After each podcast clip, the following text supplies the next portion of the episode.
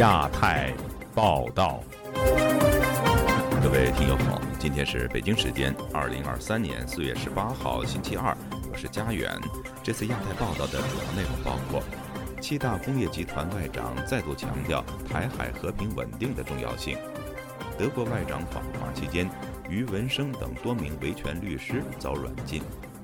法国国民议会有台小组访问台湾，并表示台湾有事将改变世界。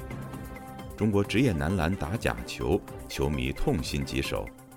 中国广交会遭到冷遇，专家表示出口红利已经耗尽。接下来就请听这次节目的详细内容。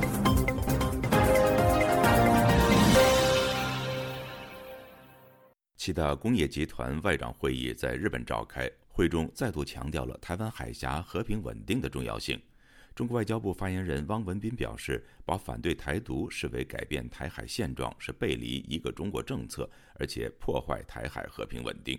有学者认为，G7 不断表达对台海的关切是一种外交手段，旨在阻止中国将台湾问题内政化。以下是本台记者夏小华发自台北的报道。七大工业国集团十六号在日本长野召开，议题涵盖了中国、朝鲜在内的印度太平洋地区的局势，并提到了中国在台湾周边加强军事演习。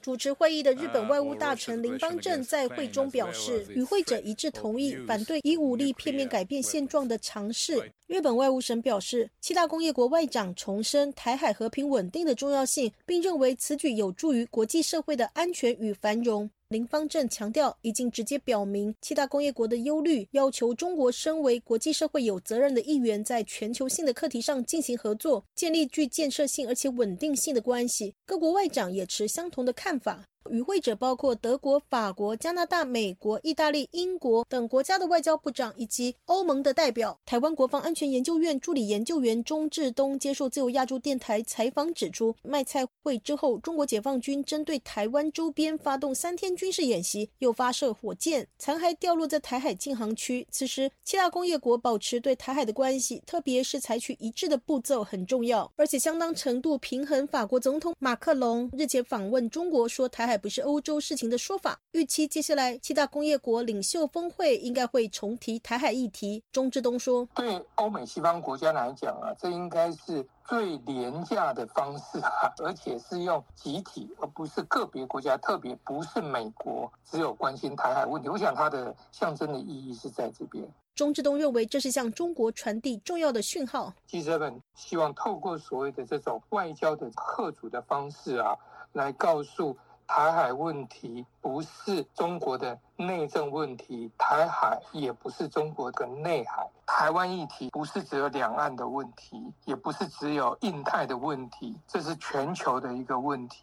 中国外交部发言人汪文斌十七号表示，要维护台海局势的稳定，就要坚定一个中国原则，反对台独分裂活动。汪文斌还说，台湾回归中国是二战后国际秩序的重要组成部分，口头上说坚持一个中国政策，行动上却对台独分裂活动睁一眼闭一眼，明里暗里纵容支持，甚至把反对台独分裂说。成改变台海现状，这是背离一个中国政策，是不负责任的行为。辅仁大学意大利语文学系副教授张梦仁接受自由亚洲电台采访分析，最近德国外长贝尔伯克访问中国，去跟中国画红线的时候提到，德国和欧盟百分之五十的航线经过台海，台海稳定非常重要。而王毅还对贝尔伯克说，当时中国有帮助两德统一，如今中国要收回台湾，德国不是也该帮助中国吗？张梦仁说，德国外长其实。就委婉的讲了一句话，他就说。我们就是坚持一中政策啦，所以他其实没有很正面的去跟他回复说，好啊，当然我要支持你们整个中国统一，他没有讲出这句话。但在王毅的，好像在他们新闻稿里面就特别强调说，德国支持中国统一。钟志东则分析，中方讲一个中国原则，美国讲的是一个中国政策，欧洲七大工业国基本上跟美国立场一样，就是承认世界上只有一个中国，中华人民共和国是唯一合法中国的代表。至于台湾主权是不是属于？中华人民共和国，他们并不表态，这就是和中国政府立场最大的差异。自由亚洲电台记者谢小华台北报道。法国总统马克龙访华后对外表示，欧洲应该避免因台湾问题卷入美中冲突。此番言论在欧洲引起舆论挞伐。与此同时，法国国民议会有台小组主席博多黑率团访台。博多黑强调了维持现状的重要性。另一方面，葡萄牙也有国会议员率团访台。详情，请听记者黄春梅发自台北的报道。法国国民议会有台小组主席博多黑率小组成员十七日抵台，展开为期四天的访问。博多黑在机场发表谈话，指出访台期间将与台湾的官员讨论文化、工业、数字等议题。他强调，法台不仅有经贸关系。更重要的是，他们和台湾站在一起。对法国来说，没有任何改变。我们非常重视现状，模糊不是一个选项，它永远不可能是一个选项。有媒体提问，法国总统马克龙曾公开表示，不应卷入台海危机中。法国对台湾的支持度是否有受到此番言论的影响？波多黑首先解释，此行已经安排好几个星期。他们访台与马克龙日前访中无关。我们想对台湾说的是，如果台湾有事，它将改变世界。他举例，这就是为什么上周有法国军舰在中国海维护此区域的航行自由。他知道有些人想把恶意变成工具，但是法台之间没有误解，法国对台政策没有改变，重点就是维持现状。台湾安保协会副秘书长何成辉接受本台访问时分析，当前两大地缘政治高风险区，乌克兰战争爆发后，如何在短期内解决危机，继续维护乌克兰的领土完整以及自由民主制度持续，是欧洲的首要挑战。下一个挑战则是台湾。俄乌战争的启示，面对扩张的威胁，强力并且及时、坚定的遏制和威胁有其必要性，而且要加强。他说。马克龙提出背离大家共识的说法，让欧洲的民意代表和民意机构认为不可接受。州议会或他们的国会议员的这种访问哈，因为相对这这种限制较少，政治敏感度较低的方式，但是可以及时的表达这个欧洲的意志的方式哈，试图做一种修正或平衡啊。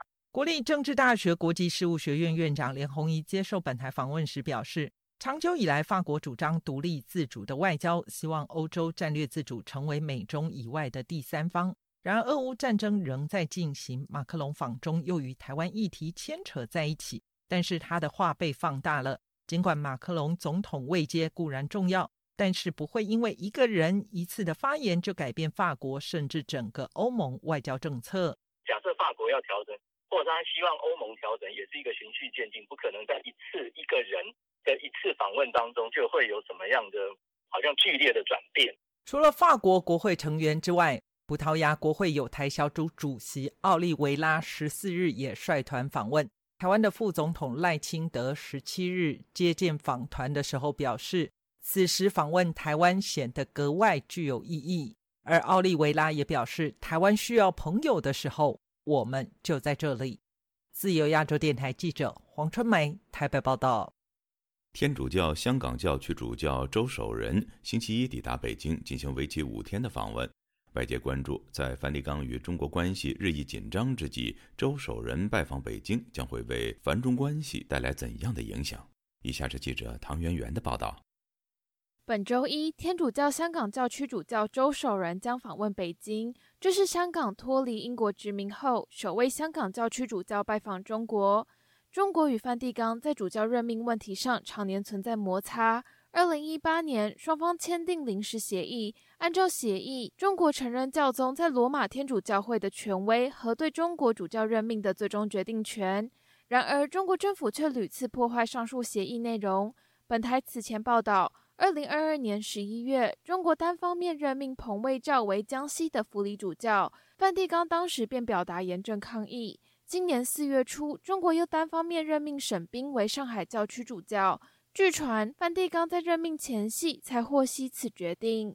与此同时，荣休的前任香港书记主教陈日君也曾经公开批评梵蒂冈与中国签订泛中主教任命协议。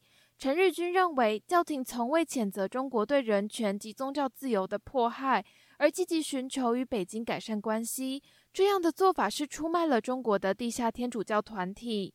美国旧金山华人基督徒公益团契创办人刘怡牧师在接受本台采访时也告诉记者，香港主教现在访问北京，显现梵蒂冈对北京的妥协。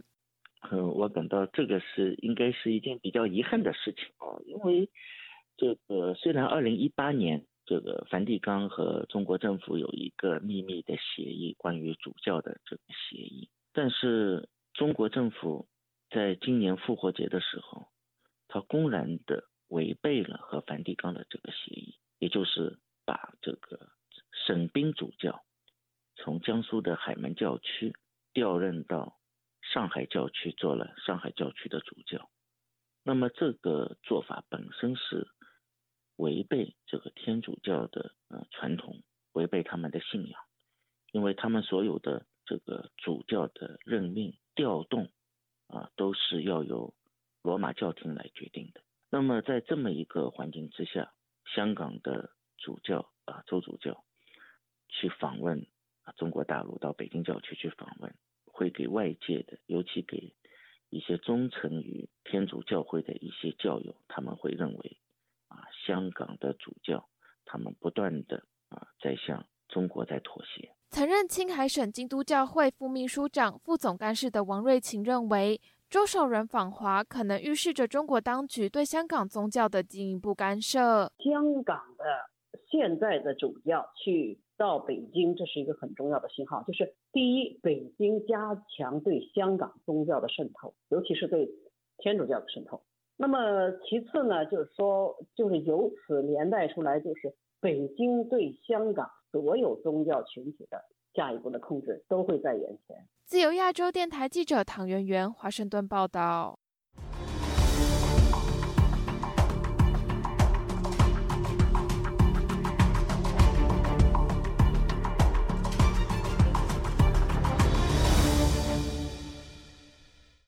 中国人权律师于文生和妻子许燕上周在北京搭乘地铁期间被国保传讯后，一直下落不明。据了解，两人涉嫌寻衅滋事，已经被刑事拘留。与此同时，北京多名维权律师一度被公安带走或被软禁。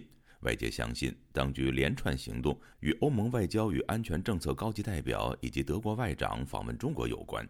详情，请听记者高峰的报道。四月十六日，也就是余文生夫妇与外界失联后三天，维权律师王宇接到两人十八岁儿子的电话。他儿子给我打电话，他说他的父母被刑拘了，是寻衅滋事。警察把那个书面的那个一个刑拘通知出示给他儿子，但是不允许他拍照，也不也不给他书面的，只是给他看了一下，在他家又搜查了。当局派人在于文生家内外看管于文生的儿子，两名人权律师本想代理案件，但遭到警察阻挠。宋玉生律师和。彭建律师去他家带孩子去吃了个饭，打想要签那个授权委托书，但是，嗯，我听彭建律师说，这个警察不让签，不让签这个授权委托书。据于文生他哥哥说，说许说是警察告诉他许愿已经委托律师了，呃，也是和之前七零九的案子一样呗，就是不想让家属签委托，不想让律师介入呗。欧盟外交与安全政策高级代表博雷利及德国外长贝尔伯克从四月十三日起访问中国三天。据了解，余文生和许燕在四月十三日下午应邀前往德国大使馆，在搭乘地铁时遭多名便衣公安拦截，宣称要对两人进行口头传唤。两人被带到石景山八角派出所。在地铁里怎么能说是说随便就传唤？这肯定是违法的。刑事拘留的话，呃，正常的从法律上来说的话，涉涉嫌犯罪。但是包括家属和网上的这些相关信息，我们没有看到余文生和许愿有相关的违法行为。本台曾致电八角派出所，电话无人接听。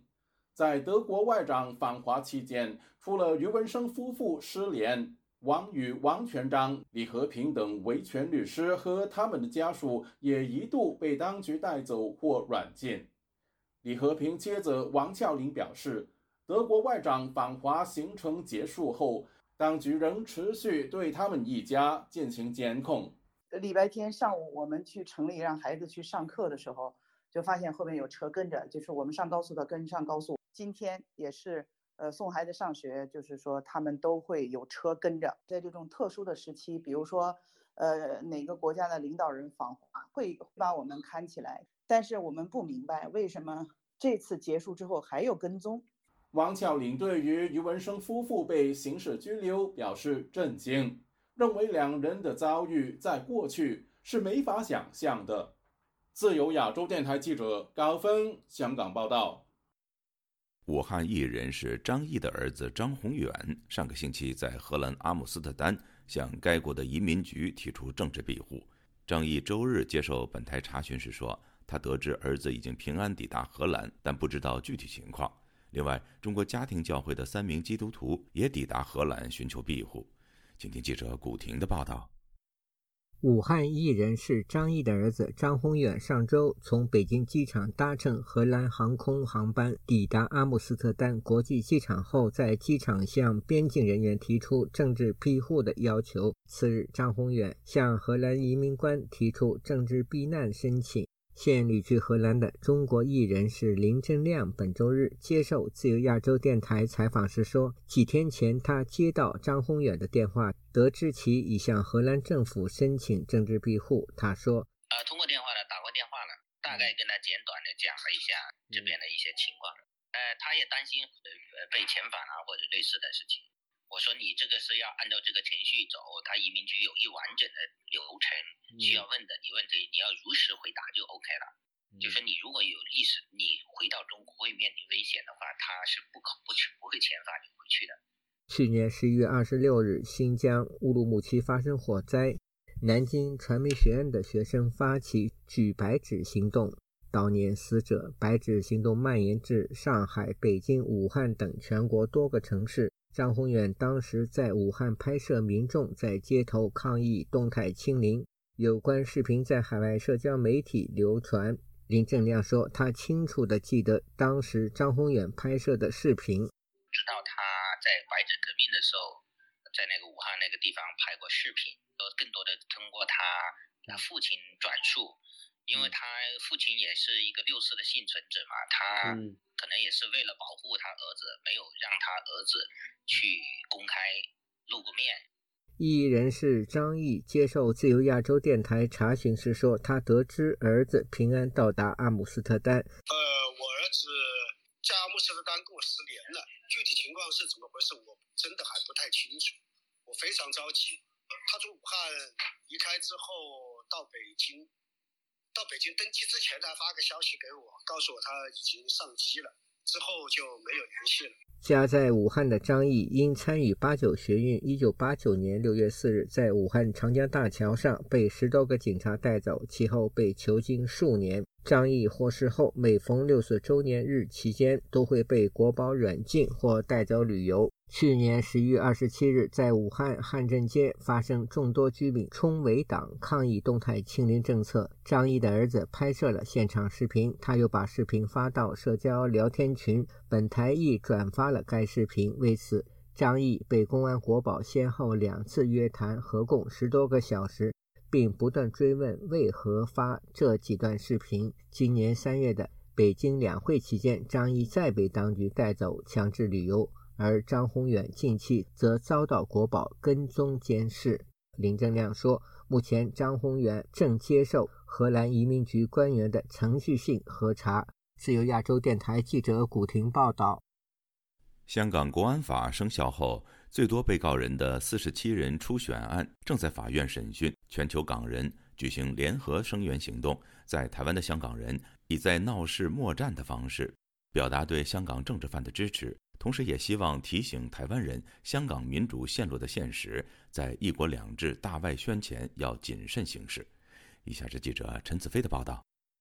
在台港人和团体代表在刚过去的周日，响应全球港人声援四十七人案联合行动，举行末战两小时的行动。化名赴汤的反送中抗争者汤伟雄表示，希望通过这一次的全球行动，呼吁各界关注四十七人初选案的被告人，同时也要显示流散在海外的香港人没有放弃的精神。自国安法之后，虽然我哋离香港人从来没有放弃。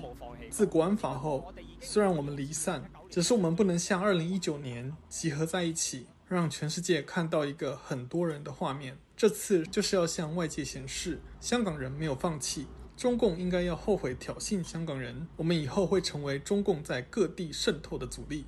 支援行动的前香港中文大学学生会副会长罗子维表示，在台湾的行动有多一重意义，是要用香港人的惨痛经历，切破一国两制到外宣的谎言。近期呢个统战不断咁发生紧啦，喺选举年呢系不断。近期统战不断，在选举年吹起一种风气，希望让台湾人相信中国合作和谈可以保持所谓的繁荣、民主和自由。我们想借着香港人。很亲身、很痛苦的前车之鉴，向台湾人说明，相信一国两制和统战的承诺。最终只能得到很悲惨的下场。这次末战行动有不少台湾的团体和人权推动者参与，包括曾经在中国被判监禁的人权工作者李明哲。他表示，从四十七人初选案看到，以往允许的行为，在现在香港已经变成颠覆国家政权。台湾人选择前路时，要看清楚香港的情况。在香港，你可以看到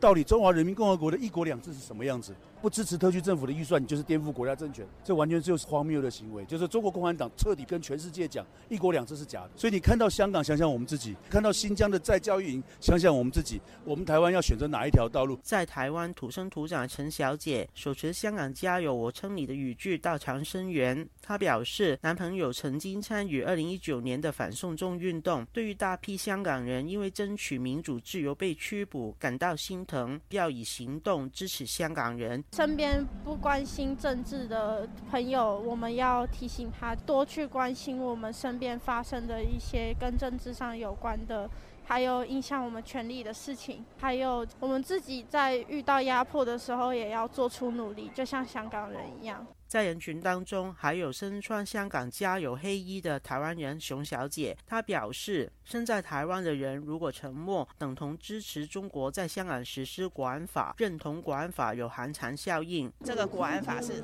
吓阻不了我们的，因为你不能说你国家的国安法来管全世界或全宇宙吧。那身在台湾的人，更不要因为害怕这个国安法就不敢声援或怎么样。所以，像今天这种场合，为什么？我要过来，就是因为我让香港人知道说，哎，你们做不到的事情，我们在其他的地方可以帮你们做的，我们就尽量帮你们做。他表示一直有关注四十七人初选案审讯的消息，希望他站出来参加这一次活动，能看望被告人的人，转达他们的一份支持，显示世界没有忘记被打压的香港人。就亚洲电台记者陈子飞报道。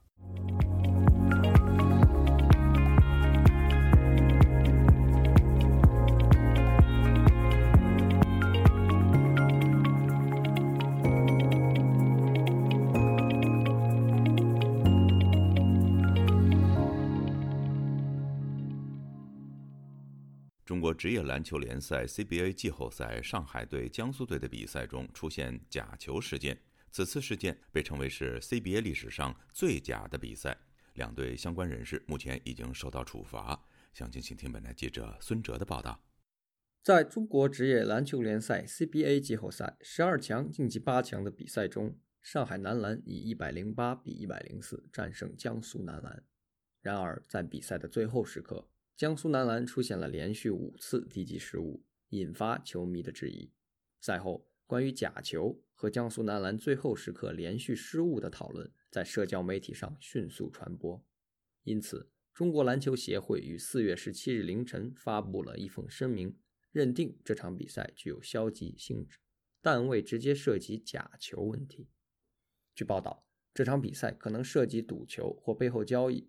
因为几乎所有球迷都认为这是 CBA 历史上最假的一场比赛，一些球迷甚至表示，中国男篮也需要像中国男足一样进行打腐风暴。在微博等社交媒体上流传的比赛最后时刻的离谱失误，被称为 CBA 历史上最假的一场比赛。从比赛视频中可以看到，江苏男篮在最后一分三十六秒时还领先四分，但接下来却连续出现多次失误，包括底线发球直接送给了对手，被上海队形成反击；外援后场背后运球竟然运到自己的后背上，导致被抢断；前场进攻被抢断反击，外援带球吊球导致回场违例等。江苏男篮在形势大好的情况下被对手连得十分，最终以四分之差输掉了比赛。中国篮球协会纪律和道德委员会于四月十七日发布公告，确认了这场比赛的消极性质，并取消了上海九世和江苏肯迪亚的二零二二至二零二三赛季名额。两个俱乐部各罚款五百万元，双方教练经理都受到相应处罚。此事被证实后，网上中国篮球球迷一阵批评声不断。有的球迷要求退票，其他则讽刺中国篮球是朝着假黑中国足球文化发展了。本台采访了现场观看比赛的上海九世球迷徐先生。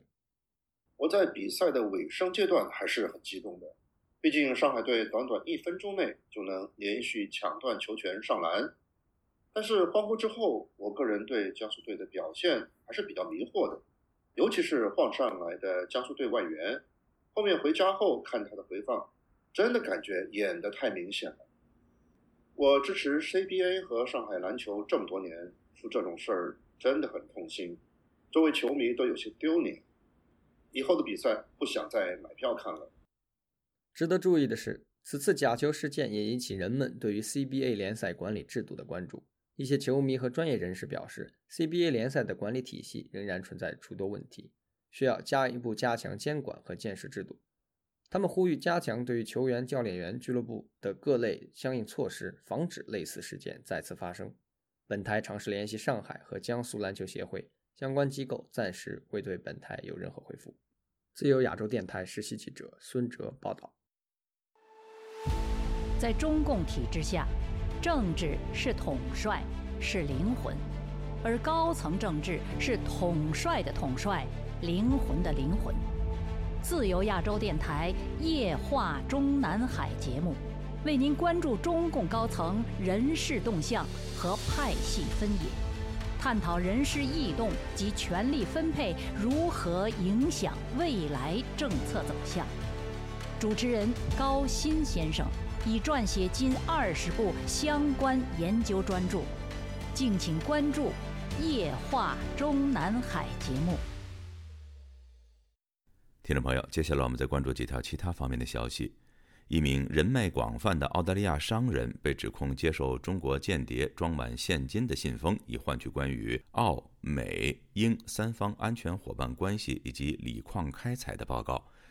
路透社十七号报道说，这名澳大利亚商人四月十四日被捕，但被拒绝保释。悉尼一家法院表示，他与中国的密切关系使他可能有潜逃的风险。